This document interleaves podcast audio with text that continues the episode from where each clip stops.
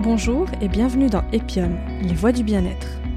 Je m'appelle Amira Garbi et dans ce podcast, je vous fais découvrir des clés et outils pour cheminer vers votre bien-être personnel de manière globale et harmonieuse.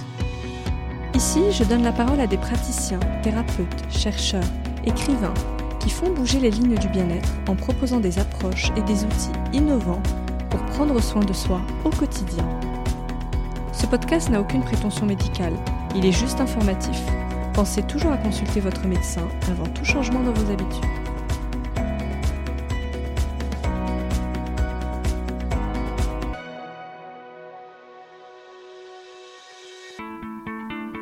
Mon invité aujourd'hui est Oriane Koff, diététicienne et naturopathe à Paris dans le 19e arrondissement.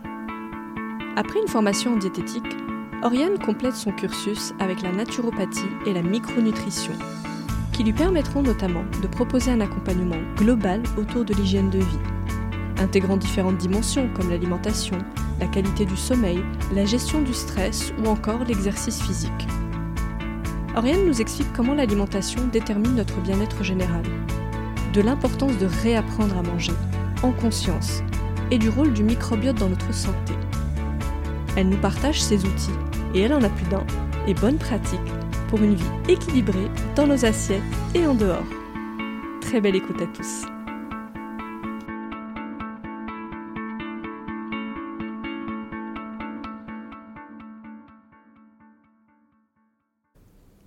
Bonjour Oriane. Bonjour. Je suis ravie de vous recevoir aujourd'hui dans cet épisode dans lequel on va parler diététique et naturopathie. Merci de me recevoir. Alors dans cet épisode, on va parler de ce qu'il y a dans nos assiettes, de l'alimentation, de son lien avec notre santé, notre bien-être. Mais avant ça, je voulais qu'on commence par parler de vous et euh, de ce qui vous a amené aujourd'hui à ce métier de diététicienne naturopathe. Alors j'ai commencé par découvrir la diététique avant, avant les études en tout cas de naturopathie.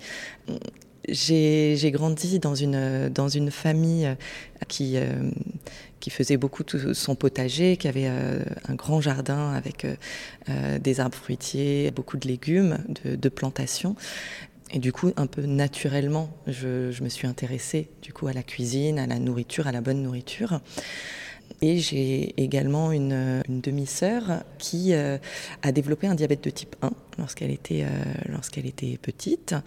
Et, euh, donc, j'ai aussi connu, par le biais de cette pathologie, la diététique thérapeutique la diététique adaptée à, à, certaines pathologies, notamment là le diabète.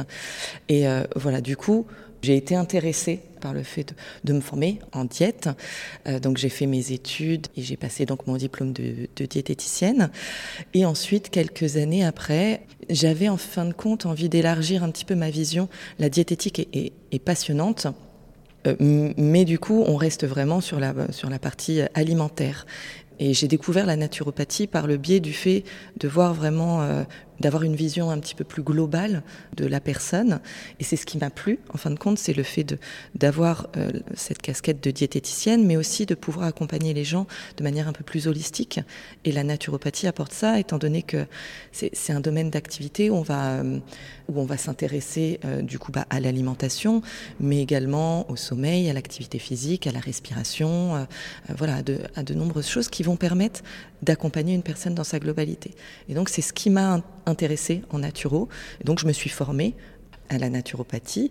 Et puis ensuite j'ai fait, j'ai fait diverses autres, autres formations et notamment la dernière qui est euh, dans le domaine de, la diététique, qui est la micronutrition, où là, ben, c'est un domaine d'activité où on va non plus uniquement voir euh, tout ce qui est macronutriments, donc euh, ce dont on entend parler beaucoup, donc les glucides, les lipides, les protéines, qui sont euh, les macronutriments énergétiques.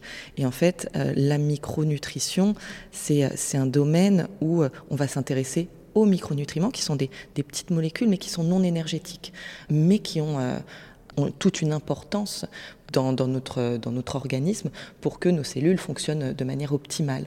Et, euh, et voilà, donc du coup, j'ai trouvé ces, vraiment ces trois, euh, ces trois domaines très complémentaires entre la diététique, la naturopathie et la micronutrition. Très clair, merci. Donc justement, on va entrer dans le détail de ces trois, euh, de ces, on va dire, de ces trois domaines, euh, vos, cordes à, votre arc. Euh, autant je pense que les gens comprennent bien ce qu'on met derrière diététique, autant naturopathie, micronutrition, c'est un peu plus, on va dire, c'est un peu plus obscur. Est-ce qu'on pourrait se redéfinir justement mmh. ce que c'est que la naturopathie, la diététique, ce qui les différencie et finalement en quoi il y a une forme de complémentarité dans votre discipline? Oui. Alors la, diététique, donc c'est euh, c'est vraiment la, prise en charge nutritionnelle, accompagnement nutritionnel d'une personne. On peut travailler avec des personnes dites bien portantes ou dans le cadre de pathologies, auquel cas on va avoir euh, des prescriptions médicales euh, qui vont nous demander d'accompagner une personne bah, notamment diabétique ou qui a du cholestérol ou, une insuffisance rénale ou, voilà, ou tout problème cardiovasculaire par exemple, etc. Donc là on peut agir avoir un impact alimentaire au niveau d'une pathologie, ou alors accompagner une, ce que l'on appelle les patients bien portants, donc euh, une femme enceinte, un sportif, euh, un enfant euh, en croissance, etc. Voilà, ça c'est le domaine diète. Au niveau de la naturopathie, on est sur de la prévention, de la prévention d'hygiène de vie. C'est-à-dire que, donc, comme ce que je disais juste avant, en fin de compte, il y a toute une partie d'accompagnement euh, globale de la personne où on va, hum, on va essayer de permettre d'optimiser finalement les, les, capacités euh, physiologiques de la personne avec euh, des techniques naturelles. Donc, donc il y a, y a un biais alimentaire ce qui se rejoint du coup avec la, avec la diète, mais il y a tout un aspect euh, donc respiration, technique respiratoire, activité physique, proposer euh, proposer différentes euh, voilà différentes activités physiques, améliorer la qualité du sommeil, accompagner aussi par le biais notamment de massage ou alors avec avec l'accompagnement de plantes, notamment en phyto, par l'utilisation en aroma d'huile essentielle, de choses comme ça, que ce soit en olfaction ou autre. Donc c'est ces différents outils et techniques qui vont permettre d'accompagner une personne pour qu'elle soit euh, le plus en santé possible. Euh, voilà. Et puis le domaine de, la micronutrition, donc c'est ce que, ce que je redisais juste avant. Là, on est plus sur l'optimisation des micronutriments de l'organisme, donc ce qu'on va trouver dans l'assiette, mais aussi euh, par le biais notamment euh, de temps en temps de compléments nutritionnels s'il y a besoin, euh, pour optimiser euh, donc les micronutriments. Alors les micronutriments, c'est les, petites molécules. Ça peut être par exemple calcium, le magnésium, le fer, le zinc. voilà, tous ces, ces micronutriments qui, qui, sont essentiels pour que l'organisme, les, les, cellules fonctionnent, fonctionnent bien. Et puis il y a un aspect aussi dans la, dans la micronutrition, c'est aussi s'intéresser au microbiote. Le microbiote qui euh, représente en fin de compte les, bactéries qui peuplent euh, notre, notamment notre ventre, parce qu'il y, y, a un microbiote cutané, il y a on a différents microbiotes, mais on s'intéresse notamment au microbiote intestinal, donc les bonnes, voire les mauvaises, s'il y en a, bactéries qui peuplent nos, intestins, et l'importance, l'impact que, que, va avoir ce microbiote sur, euh, sur, sur notre santé.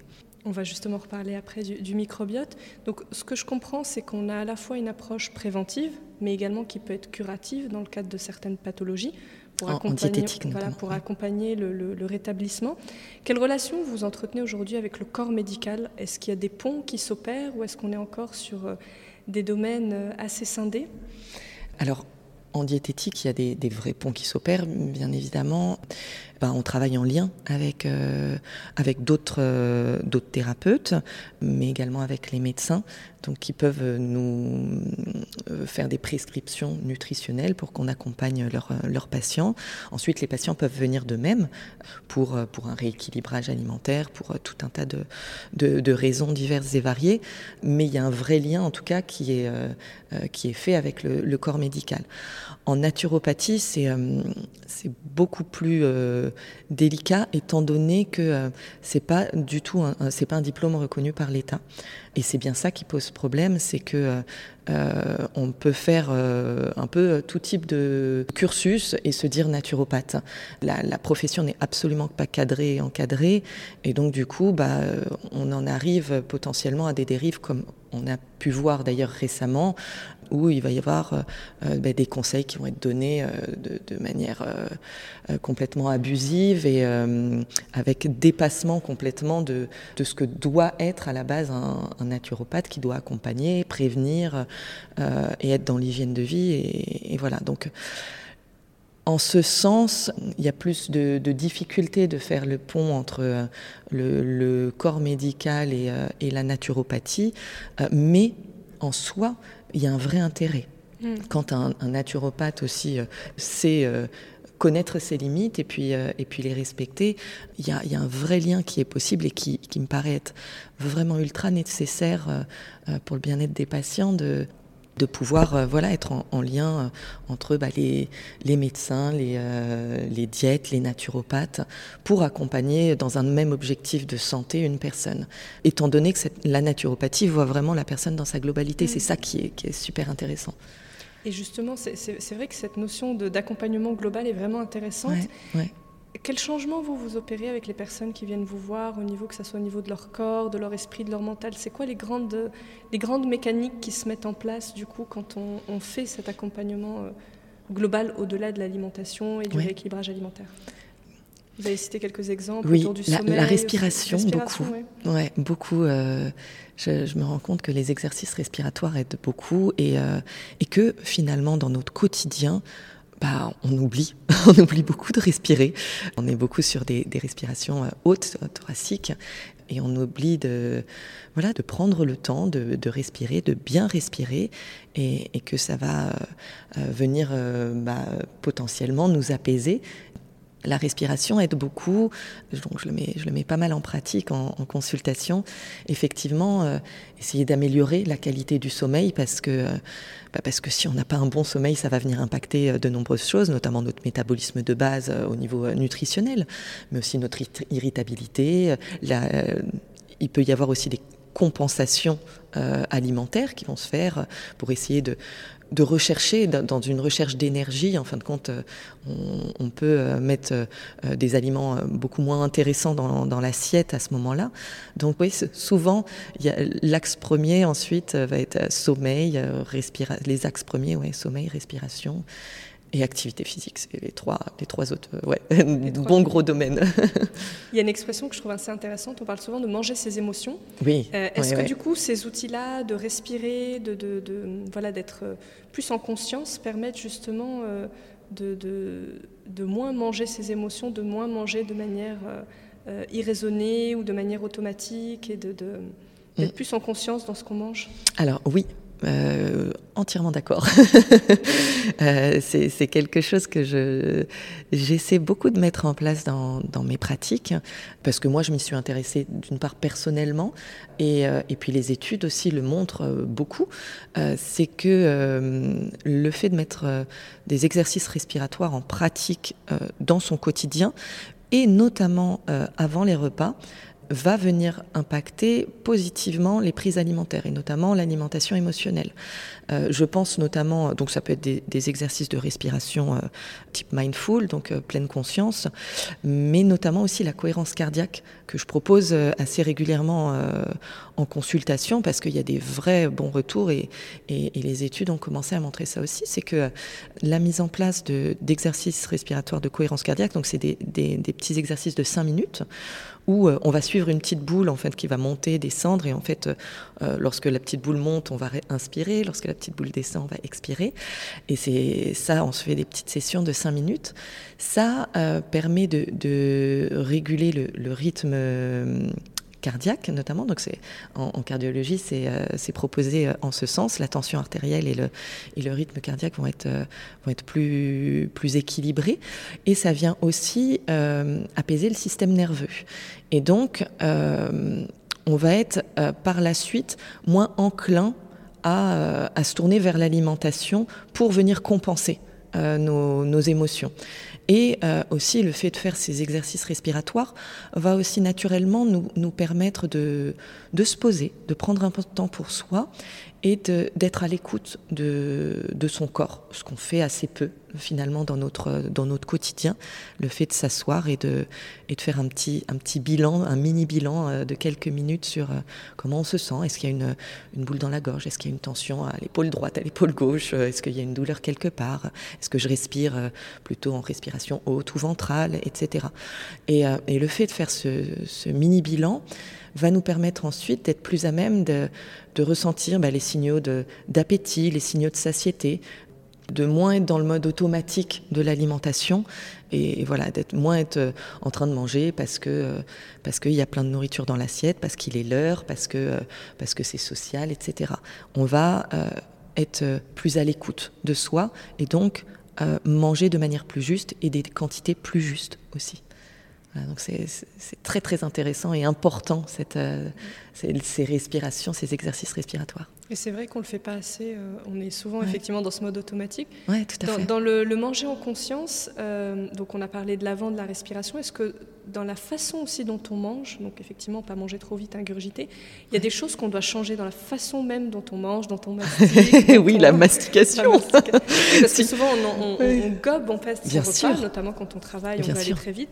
Et bah, forcément, on dit que plus on mange vite et moins on arrive à satiété rapidement. Bien sûr. Euh, oui, parce qu'il faut un temps au cerveau pour, euh, pour euh, recevoir les signaux de la satiété, déjà, les, les, recevoir. Et, et puis, la mastication va aussi nous aider à mieux digérer, déjà, parce que d'une part, la prédigestion, notamment de certains glucides, se fait au niveau de, de la bouche, grâce à différents enzymes.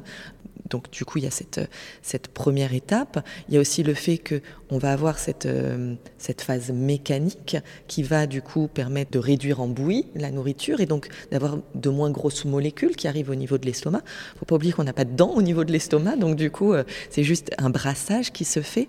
Donc si, euh, si on apporte des grosses molécules, bah, du coup, on met, on met beaucoup de temps à, digérer. Et puis ensuite, ces grosses molécules, elles vont arriver au niveau intestinal, ce qui va créer des ballonnements, de la fatigue après les repas, euh, euh, des, troubles digestifs finalement. Et euh, le fait de manger extrêmement rapidement va faire que on va pouvoir manger des quantités astronomiques sans se rendre compte qu'on n'a plus faim en fin de compte.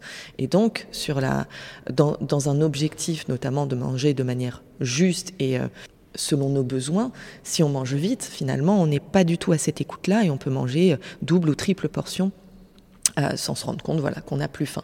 Donc oui, la mastication est essentielle et, euh, je pense qu'il ne se passe pas une seule consultation sans que je, je ne parle de, de l'importance de la consultation. Sinon, c'est que vraiment, je suis très, très, euh, très, très, et trop fatiguée. Donc, l'importance de respirer, de prendre le temps de manger, de prendre le temps de mastiquer ces éléments, d'être à l'écoute voilà, de, mm. de, de, son corps en conscience, c'est noté.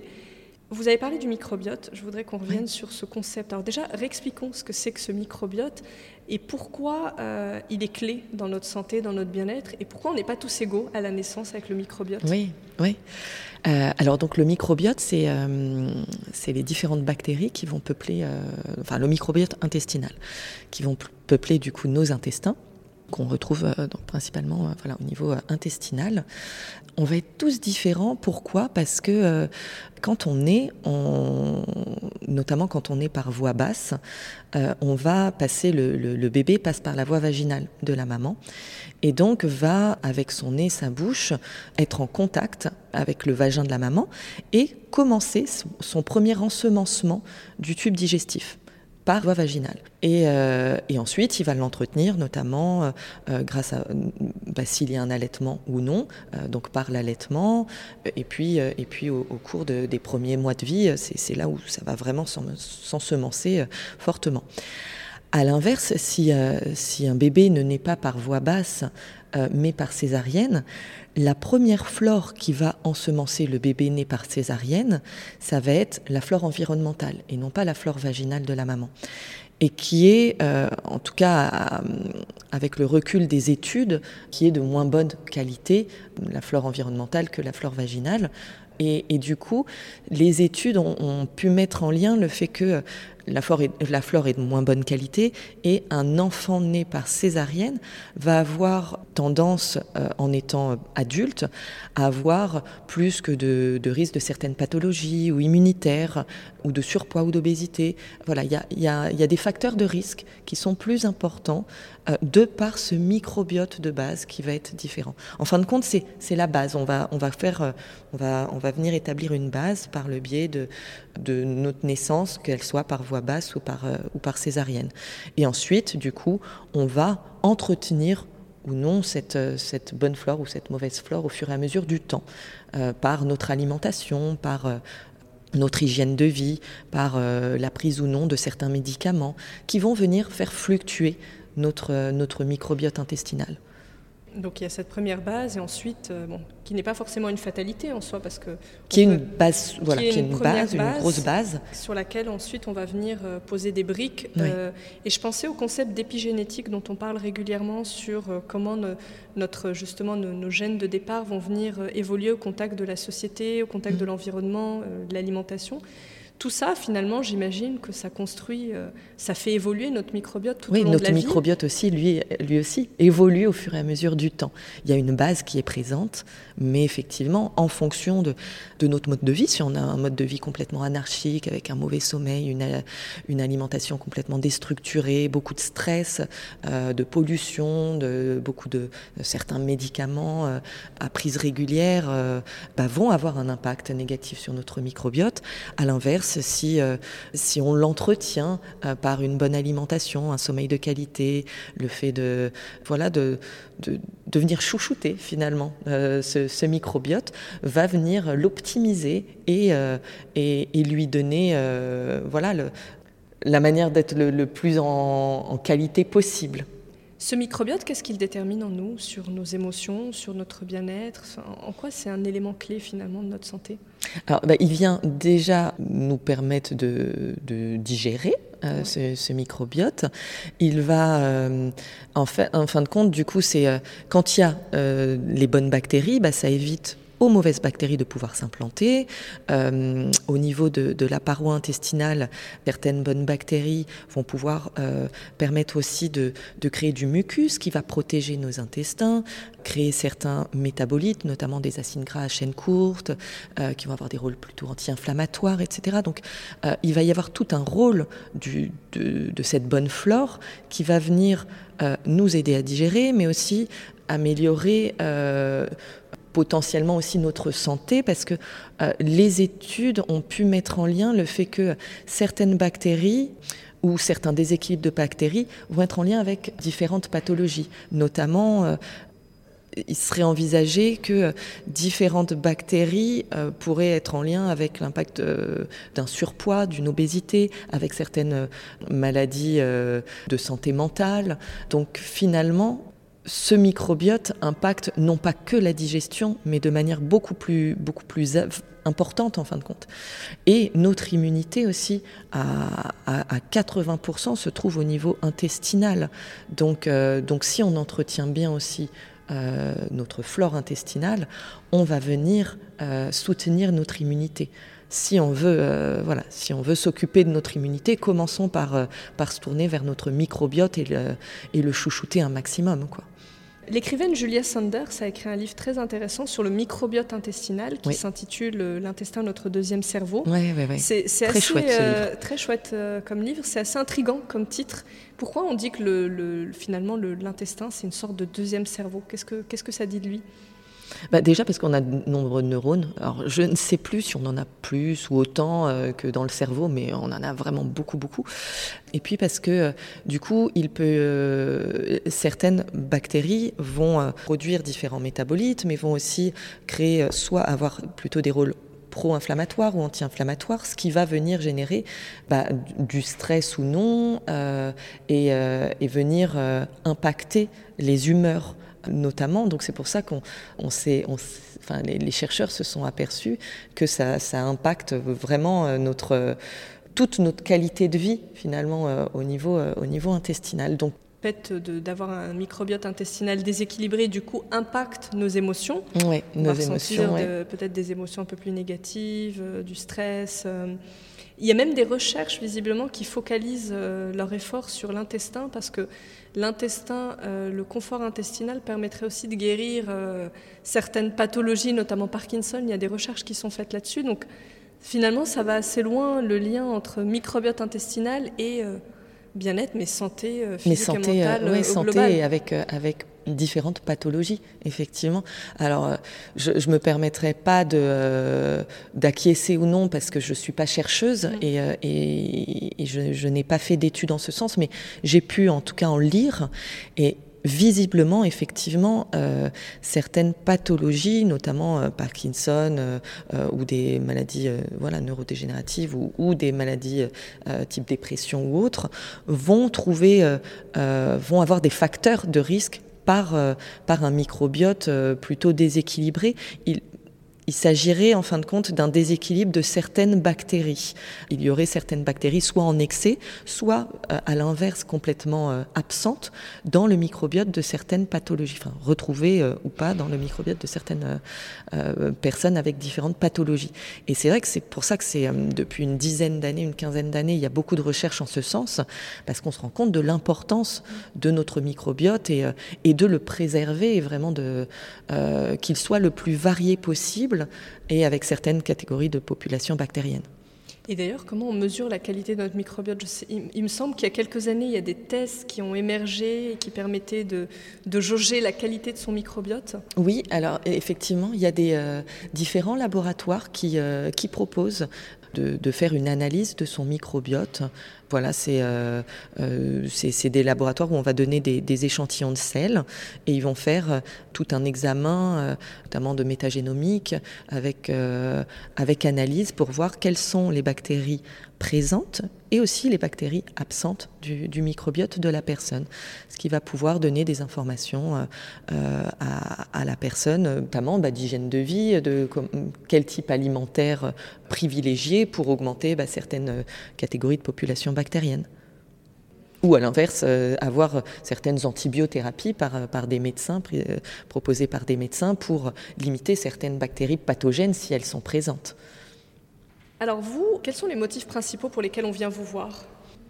Alors quand c'est les patients qui viennent d'eux-mêmes, il y a beaucoup de fatigue chronique beaucoup de fatigue chronique, des gens qui euh, ont, voilà, sont, fatigués ou alors ont des troubles du sommeil, des personnes mm, qui aimeraient apprendre à, s'alimenter, des, équilibres alimentaires en fin de compte, des gens qui, euh, soit qui ne prennent pas le temps forcément euh, de bien s'alimenter, soit qui ont aussi beaucoup de, qui entendent beaucoup d'informations et qui sont complètement perdus dans cette jungle nutritionnelle et, qui aimeraient faire le point, savoir voilà comment optimiser leur, euh, leur alimentation.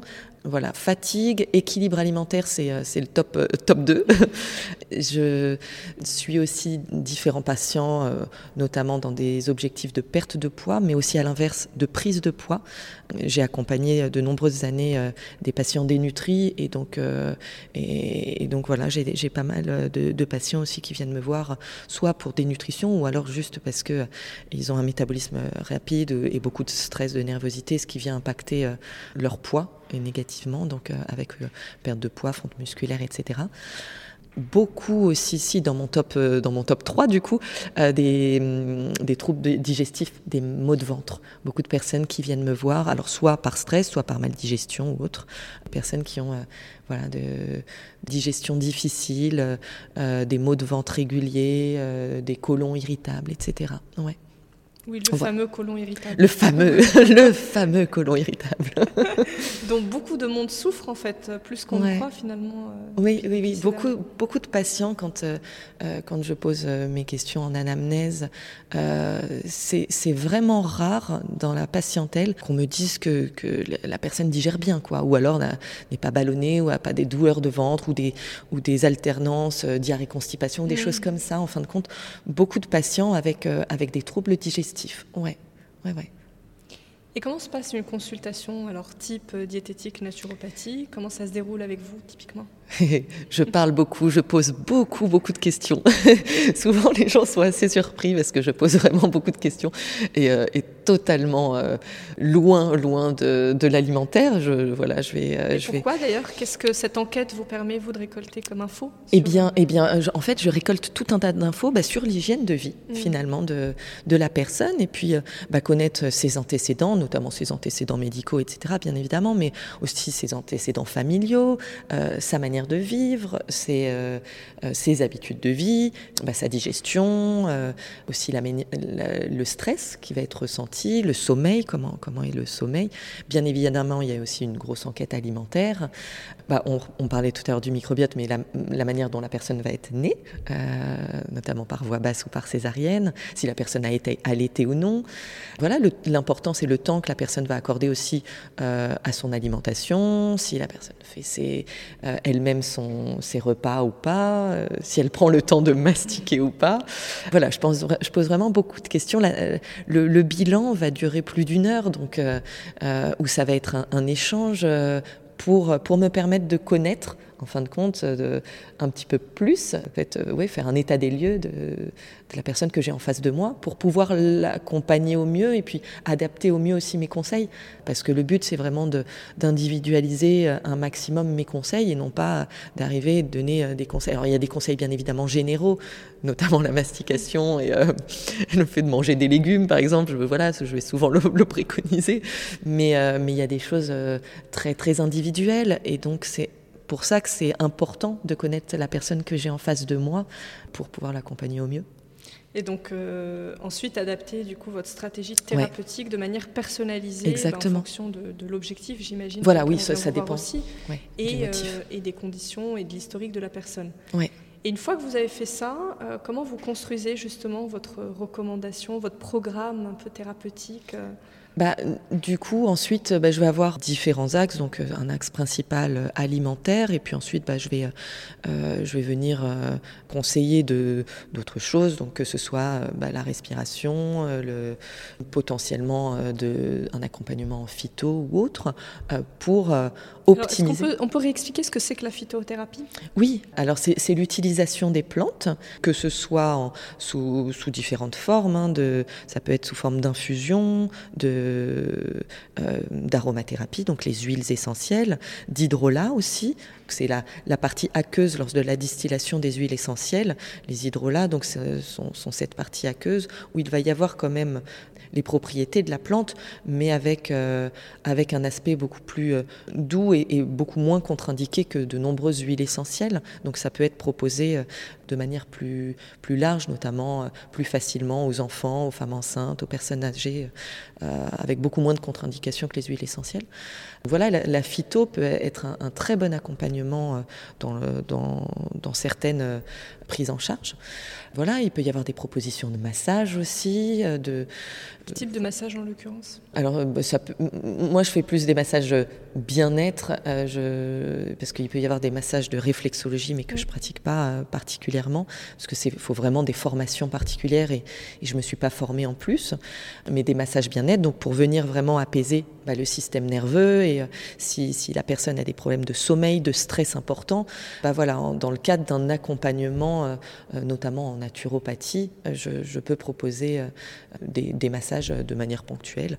Voilà, mais voilà, c'est toute une, euh, un écosystème d'outils en fait, tout un tas d'outils. Oui, parce que finalement on a la respiration avec la cohérence cardiaque, l'activité physique. Vous avez parlé d'aromathérapie, de phytothérapie, donc finalement vous avez une mallette d'outils que, que, vous pouvez adapter en fonction des besoins. Et, euh, Exactement. En fait, je pioche selon, euh, selon la personne que j'ai en face de moi, euh, selon mon ressenti, mais selon son motif de consultation à la base. Bah voilà, je vais, je vais aller proposer, m'adapter en fonction aussi de, de, ce que va me dire le, le patient, parce que parce que c'est un travail qu'on fait ensemble. Je, je, fais des propositions et la personne, ça va lui convenir ou non. Et donc c'est c'est pour ça que les consultations de suivi sont importantes, c'est que au fur et à mesure des consultations, bah, on, va un peu plus dans le détail, on se dit bah voilà ça Oriane ça fonctionne, ça ça fonctionne pas et, et, je m'adapte pour que euh, ça convienne le, euh, le, mieux à la personne que j'ai en face de moi pour dans un objectif, en fin de compte, d'améliorer son motif de consultation. Oui, parce que finalement, il y a quand même des affinités. Certains vont être plus, avoir plus d'affinités avec le massage, par exemple, ou euh, d'autres que alimentaires. D'autres vont être très alimentaires ou exercice physique, j'imagine. Exactement. Donc, euh, ok, c'est C'est vraiment pioché. Et puis, euh, bien évidemment, déléguer, déléguer parce que parce que j'ai mes j'ai mes limites et donc de, de travailler avec d'autres thérapeutes, c'est essentiel que ce soit avec euh, des, kinés, des ostéos, des hypnothérapeutes, euh, des médecins, bien évidemment. voilà, c'est pouvoir déléguer et, proposer des accompagnements avec, euh, avec d'autres médecins ou d'autres thérapeutes quand, quand moi j'atteins mes limites, ou alors pour faire un, travail vraiment à plusieurs dans un objectif d'améliorer au mieux la, la personne. Quoi. Et comment vous faites en sorte que ces conseils soient vraiment pérennes et qu'ils soient euh, intégrés dans le quotidien et pas juste de manière ponctuelle On se dit, voilà, là j'ai envie d'être moins stressé ou perdre du poids, je le fais maintenant et ensuite dans un mois, gros bah, boule de neige. Et, euh, ouais, alors ça, ça dépend vraiment du, patient que j'ai en face de moi. J'ai des patients qui euh, ont besoin de, de prendre le temps. Et donc, bah, dans ces cas-là, on va mettre assez peu d'objectifs d'un coup parce que, parce que si on met trop de choses d'un coup, euh, la personne, ça va la, perturber et, euh, et ça va pas euh, être, être pérenne. Et pour certaines personnes, voilà, on va, on va se donner un, deux, trois objectifs pour ancrer les choses dans une routine petit à petit, mais petit pas par petit pas. À l'inverse, j'ai d'autres patients qui sont prêts euh, du, jour au lendemain à venir euh, un peu révolutionner leur vie parce que c'est leur demande. Ils sont, ils veulent, euh, voilà, ils veulent vraiment mettre beaucoup de choses en place. Et ben, je, vais m'adapter aussi. C'est, pour ça que c'est, génial d'avoir, le, toutes ces infos. C'est que bah, si la personne a vraiment envie d'aller très fort d'un coup et, et que elle a envie de, faire durer ça dans le temps, et ben, dans ces cas-là, moi, je vais donner bah, un maximum de conseils possibles. Mais voilà, c'est vraiment s'adapter dans un objectif de de faire les choses dans la durée. Le but, c'est pas d'aller euh, tenir soit un régime alimentaire, soit des, changements de, respiration ou autre euh, pendant deux semaines, trois semaines et revenir à ses anciennes habitudes. Le but, c'est vraiment d'ancrer les choses dans le long terme pour optimiser son hygiène de vie, en fin de compte pour, euh, pour être le, plus en santé possible. Donc ça, ça se fait sur le long terme, ça se fait pas euh, sur deux semaines. Il y a pas, j'ai pas dans ma trousse à outils, j'ai pas d'aliments ou de ou d'outils miracles qui, qui, va venir révolutionner les choses. Et j'ai d'ailleurs des fois cette difficulté là, c'est que des fois j'ai des patients qui viennent en pensant que j'ai une baguette magique. Je n'en ai pas. je cherche dans mon sac tous les jours. je ne trouve pas, encore. pas encore. Mais, euh, mais c'est important voilà, de, de se rendre compte que c'est un travail sur le long terme et, et d'hygiène de vie vraiment globale. Oui, il y a vraiment un chemin à parcourir ensemble et, vous jaugez au départ si la personne qui vient vous voir, quelle est la, marche qu'elle est prête à franchir ou pas et, dans quelle... Euh, et je demande vraiment, je demande ça parce que mon but c'est de, de m'adapter au mieux. Donc, euh, donc si je vais aller donner plein de conseils et que finalement la personne, ça, ça la bloque, euh, bah on est embêté. Donc euh, j'essaie vraiment que le, le, dialogue soit le plus clair possible pour m'adapter au mieux. Et voilà. Alors, j'entends qu'il n'y a pas d'aliment miracle dans notre euh, alimentation. En revanche, moi, j'aimerais bien savoir que vous nous donniez, comme ça, deux, trois aliments qui sont, euh, qui sont vraiment intéressants d'un point de vue, en tout cas dans le cadre de vos programmes ou d'un point de vue nutritionnel, et qu'il est intéressant d'avoir euh, dans son assiette régulièrement, mmh. et peut-être des aliments qu'on ne soupçonne pas, justement. Oui. C'est vrai que j'ai des petits chouchous quand même. Ah, donnez-nous vos petits chouchous. j'ai des petits chouchous dans, dans, mes, dans mes consultes, effectivement. Bah, déjà, euh, les végétaux de manière générale, hein, les légumes, les fruits, euh, je, je, vais en proposer. Euh, euh, de manière euh, vraiment euh, systématique, à moins qu'il y ait vraiment une pathologie digestive qui, contre-indique les fibres ou autres. Sinon, vraiment, la, consommation de, légumes au quotidien va être importante, de fruits aussi. Donc ça, faut toujours le retrouver dans son assiette. J'aime beaucoup, beaucoup conseiller les aliments probiotiques. Donc en fin de compte, ce sont des aliments qui vont apporter des bonnes bactéries et venir naturellement ensemencer notre microbiote intestinal. Et ça, d'en apporter au quotidien, ça vient apporter cette information et puis permettre finalement du coup que bah, ces bonnes bactéries prennent la place des potentiels, enfin ne laissent pas la place aux potentielles bactéries pathogènes. Donc, euh, donc les aliments probiotiques au quotidien, ça va être... Euh, Notamment, alors il y a le yaourt qu'on connaît, qu'on connaît tous, je pense. Euh, n'importe quel type de yaourt Ça peut être des yaourts au lait de vache, lait de brebis, les végétaux aussi. Les végétaux aussi également Oui, oui, parce que c'est. Et... Voilà, ils vont contenir du coup des probiotiques. Il y a les boissons euh, probiotiques comme le kéfir, euh, il y a le kéfir de lait, le kéfir de fruits, euh, le kombucha qui est fait sur une base de thé vert. ça c'est génial à, venir consommer régulièrement. Vous avez les légumes lacto-fermentés, notamment celui qui est très connu, c'est le, chou cru de la choucroute qu'on peut mettre avec une petite touche, l'équivalent d'une petite cuillère à soupe dans son assiette chaque jour. Bah, ça va venir cette, ça va venir donner cette information et, et ensemencer le microbiote. Il y a le kimchi qui est connu aussi, mm. c'est du chou fermenté. Tous les légumes lacto-fermentés qu'on va pouvoir faire soi-même ou acheter euh, dans le commerce euh, dans, des bocaux de verre. Vous avez la soupe miso aussi qui est très riche en, en, probiotiques. Voilà, ensuite il y, en, a, il y en a plein d'autres. Mais euh, apporter ces aliments probiotiques va être vraiment intéressant pour entretenir notre microbiote intestinal. Et ça, c'est vrai que je le, propose euh, régulièrement. Les graines de lin ou les graines de chia, je, les propose souvent pour euh, leur richesse, notamment en oméga 3, en antioxydants, en lignane notamment pour les graines de lin, donc qui sont euh, des, antioxydants euh, importants. Euh, ils vont contenir aussi, elles vont contenir beaucoup de protéines, de d'oméga 3 aussi, les fameuses oméga 3 dont je, je, parle souvent en consultation et, et, voilà, ça c'est des sources intéressantes.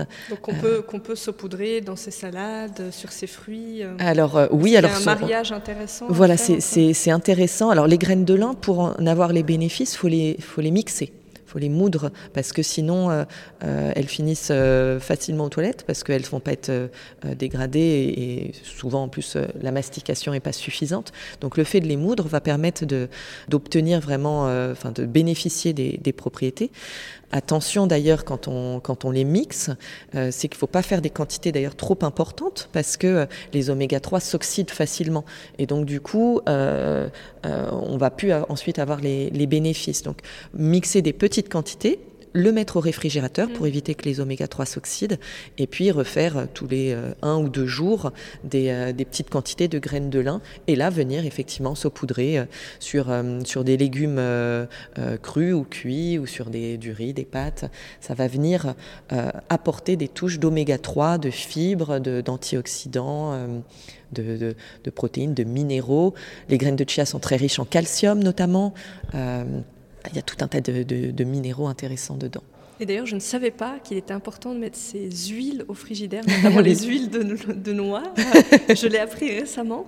Donc, euh, c'est pour parce que ça s'oxyde en fait. Ça s'oxyde. En fait, toutes les huiles riches en oméga 3, euh, donc notamment l'huile de noix dont vous parlez, euh, l'huile de lin aussi qui est extrêmement riche, c'est la plus fragile des, huiles riches en oméga 3, bah, sont, sont, très très sensibles à la lumière et à l'oxydation. Donc, c'est important effectivement de choisir d'être tant que possible des petits contenants, donc pas des grosses bouteilles, euh, sinon euh, si on les consomme en plusieurs mois, bah, elles ont le temps de s'oxyder. Donc des petits contenants en verre foncé si possible et les mettre au réfrigérateur pour éviter donc euh, des différences de température et puis, et puis l'altération par la lumière et l'oxydation. Très clair. Donc mettez bien vos huiles au voilà. réfrigérateur. Donc les huiles de lin, de chanvre, de colza, de noix, euh, de cameline, voilà, tout ça au, réfrigérateur. Pas besoin pour tout ce qui est euh, huile de d'olive, euh, l'huile de, de, coco, l'huile de tournesol, dont, dont de toute façon je, je, ne recommande pas la consommation. Donc de toute façon il n'y a pas besoin d'en avoir chez soi. Voilà, Donc on a l'huile de chanvre et l'huile de lin. voilà. Et attention aussi, tout ce qui est huile riche en oméga 3, il ne faut pas les cuire. Donc ah, celle-là, on les garde pour tout ce qui est euh, assaisonnement. Les salades, euh, ou pour mettre en cru euh, sur des légumes cuits, il n'y a aucun souci. Pourquoi il ne faut pas les cuire? Bah, Parce que ça va altérer aussi les propriétés nutritionnelles, notamment les oméga 3. Donc l'huile d'olive, on la garde pour la cuisson et les huiles riches en oméga 3 pour les assaisonnements. et là, on a un très très bon combo oméga 3, oméga 9, très chouette. Oriane, je voulais qu'on parle aussi du bio. Euh, est-ce que c'est important de manger bio dans tous ces repas? Quelle est votre position sur le sujet? Déjà, on fait comme on peut, hein, parce que le, bio a un réel coût, à moins d'avoir son potager euh, euh, chez soi, mais ce qui est quand même assez rare, en tout cas à Paris et région parisienne. Je suis assez, moi je suis assez pour hein, la consommation de, de, bio. Ensuite, on peut faire peut-être des choix parce que parce qu'effectivement, ça a un coût euh, assez assez énorme.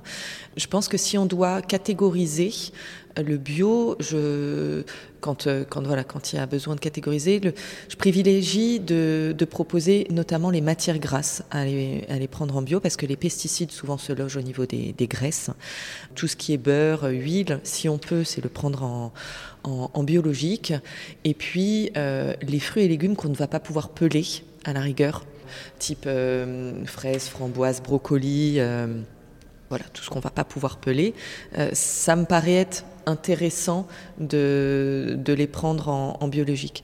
À savoir qu'en termes nutritionnels, euh, visiblement, il, alors il y a eu plusieurs études, hein, euh, il y en avait qui se contredisaient, mais les dernières études montreraient qu'il y a quand même plus d'antioxydants dans les aliments biologiques pour une raison qui serait que le, les légumes, s'ils contiennent les pesticides, ont beaucoup moins à se défendre euh, contre les agressions, que ce soit des champignons et, ou autres, euh, que un légume qui n'a pas de, qui ne subit pas les pesticides. Et donc les, aliments bio, les fruits et légumes bio, doivent eux beaucoup plus se défendre par le biais des antioxydants et donc leur teneur à terme est plus riche. Donc ça paraît aussi plus intéressant. Euh, et puis souvent, en, fait, dans la dans l'agriculture euh, biologique, eh ben les fruits sont alors normalement hein, dans la dans les, il y a bio et bio malheureusement maintenant, mais dans la vraie agriculture biologique, euh, normalement les fruits et légumes sont cueillis à maturité. En conventionnel, c'est pas forcément le cas. Les sols normalement sont plus riches aussi. Donc ce qui fait que le fruit et le légume biologique va être à, à teneur plus intéressante, notamment en polyphénol. Ensuite, euh, j'ai pas envie de créer des injonctions, des, des, du stress chez les gens parce que parce que c'est un vrai coût et tout le monde ne peut clairement pas consommer bio ou tout en bio. Donc il y a des choix à faire et euh, euh, mais c'est bien quand même de pouvoir faire des choix éclairés, de savoir mmh. bah, quand on peut peut-être se tourner vers certains euh, aliments et et voilà, mais comme je disais, il y a aussi maintenant bio et bio. On a, euh, euh, voilà, on a différents magasins qui vont vendre du bio. Euh, les, les, chartes d'un pays à un autre ne sont pas forcément les mêmes. Donc ça, ça se questionne parce qu'on peut avoir du bio mais qui vient de l'autre bout du monde. Donc quel est l'impact environnemental? Il oui, oui. y, y, a plein de questions. En fait, ça, ça, moi personnellement, ça me fait rebondir sur tout un tas de choses qu'on ne va pas forcément pouvoir aborder maintenant. Mais mais oui, à la base, je suis, je suis pour le bio, mais quel type de bio, quoi. Oui, effectivement, il y a d'autres considérations après qui entrent en jeu. Est-ce que c'est cultivé sur, euh, sur le sol, à proximité? Exactement. Que, oui. Parce que si on a effectivement des courgettes qui sont euh, biologiques, mais qui ont été euh, cultivées à l'autre bout de la planète, eh ben, il vaut mieux certainement prendre une courgette euh, en agriculture raisonnée, mais qui soit locale. Quoi. Et, euh, et qu'on a été chercher euh, chez son petit agriculteur euh, proche, voilà, dans son AMAP ou autre. Voilà, il y a des choix à faire et je pense qu'il y a plein de considérations et de facteurs qui doivent être pris en compte maintenant dans notre manière de s'alimenter. Très bien, mais c'est bien de savoir qu'effectivement, il y a des aliments qu'on peut privilégier dans nos choix, euh, ouais. nos choix du bio. Effectivement. Et aussi, je, quand, euh, si les gens veulent consommer euh, des, des, aliments complets, notamment des céréales complètes ou semi-complètes ou des pains complets, là, j'encourage fortement aussi de se tourner vers des céréales ou des pains biologiques parce que il faut savoir que les pesticides se retrouvent beaucoup dans les coques et dans les, ce qui va entourer en fin de compte la céréale. Et donc, euh, du coup, si on se retrouve avec une céréale complète, mais de, culture conventionnelle, euh, ben, on se retrouve avec une, une, une, bombe de pesticides, finalement, enfin une grosse quantité de pesticides. Euh, et donc, auquel cas, ben, les bénéfices, est-ce qu'ils sont les mêmes? Je ne suis absolument pas certaine. Mm. Donc, euh, donc, voilà, il y a, y a des choses qu'on peut peut-être privilégier en biologique. Vous intervenez aussi en entreprise, alors c'est une approche un peu différente et je voulais qu'on oui. finisse par aborder ce sujet. Pourquoi on vous sollicite en entreprise et en quoi l'approche est différente oui. versus une approche un peu plus individuelle? Oui, tout à fait. Euh, alors en entreprise, j'interviens plus sur des, euh, soit des conférences, soit des ateliers que je vais proposer euh, à des, du coup ce sont des groupes souvent Et donc ça va être sur différents thèmes. Donc c'est souvent dans le cadre de bien-être au travail. Hein. Donc c'est, ça peut être des thèmes notamment bah, d'équilibre alimentaire ou comment réaliser des lunchbox équilibrés pour, pour le midi, faire des initiations aussi à l'aromathérapie ou, ou, connaître les différentes plantes à, à, faire en mélange, en infusion. voilà, il y y a différentes choses sur lesquelles je peux intervenir, ou alors des sujets vraiment à thème. Euh, euh, je pense à un sujet sur lequel j'étais intervenu, les différentes protéines, notamment protéines animales, végétales, comment comment voilà manger aussi euh, moins de viande au quotidien. Ça a été un thème qu'on m'avait demandé d'aborder en entreprise. Donc voilà c'est des thèmes peut-être un peu plus généraux. Et puis c'est souvent des groupes euh, voilà, que, je vais accompagner, donc soit sous un petit atelier avec des échanges, soit de manière un peu plus euh, euh, formelle avec, avec une conférence que je vais, que je vais animer. Voilà, donc ça c'est en entreprise. Et puis j'interviens aussi pour les collectivités, notamment euh, euh, j'étais intervenue euh, avec la mairie d'Anières, pour différentes associations aussi. je suis intervenue pour l'association AIDS et j'interviens pour la Fédération de cardiologie aussi. et donc là, ce sont des, voilà, des, ateliers, soit de prévention cardiovasculaire, soit d'équilibre nutritionnel. Très bien. Pour finir cette conversation, euh, est-ce que vous auriez un livre à conseiller à nos auditeurs auditrices pour aller plus loin sur le sujet, un livre que vous avez trouvé euh, intéressant et que vous auriez envie de nous partager aujourd'hui? Mmh, Oui. Alors, il y en a, il y en a plein, mais, mais il y en a un la dernière, enfin, dernièrement, les derniers mois qui, qui était sorti, que j'ai trouvé chouette et, vraiment bien à lire pour, pour tout le monde, euh, qui donne plein d'infos, c'est euh, Glucose Révolution. C'est une journaliste qui a fait, euh, qui a fait ce, livre, qui a écrit ce livre, et ça donne plein d'infos, notamment donc sur le concept d'index glycémique et, de charge glycémique. Et, c'est une, des bases fondamentales de la nutrition. Et je trouve qu'il est très abordable et, qu'il donne vraiment de nombreuses clés. Donc j'encourage cette lecture. Donc Glucose Révolution. Glucose Révolution, effectivement, moi je l'ai lu, je l'ai trouvé mm. fantastique et très abordable, euh, très facile pour des, néophytes, on va dire, euh, du sujet. il donne plein d'infos, vraiment plein d'infos. Pour quelles raisons euh, bah, on va privilégier les crudités en, entrée, par exemple mm. Moi je, le conseille en, consultation, mais là, du coup, c'est expliqué le, toutes ces raisons avec l'index glycémique, etc. Donc vraiment, vraiment chouette à lire. Donc ça peut être la lecture euh, de l'été au bord de, la mer. voilà. Super. Merci beaucoup Oriane pour cette conversation très riche, très instructive et avec pour, pour ce temps, ce fut un plaisir. Merci beaucoup pour l'invitation. Au revoir. Au revoir. Si vous avez aimé cette conversation, je vous invite à noter le podcast 5 étoiles sur Apple Podcast ou sur votre plateforme d'écoute préférée et à vous abonner pour rester informé des prochains épisodes. Vous pouvez également suivre notre actualité sur le compte Instagram Epion Podcast. Je vous dis à très vite pour de nouveaux échanges inspirants.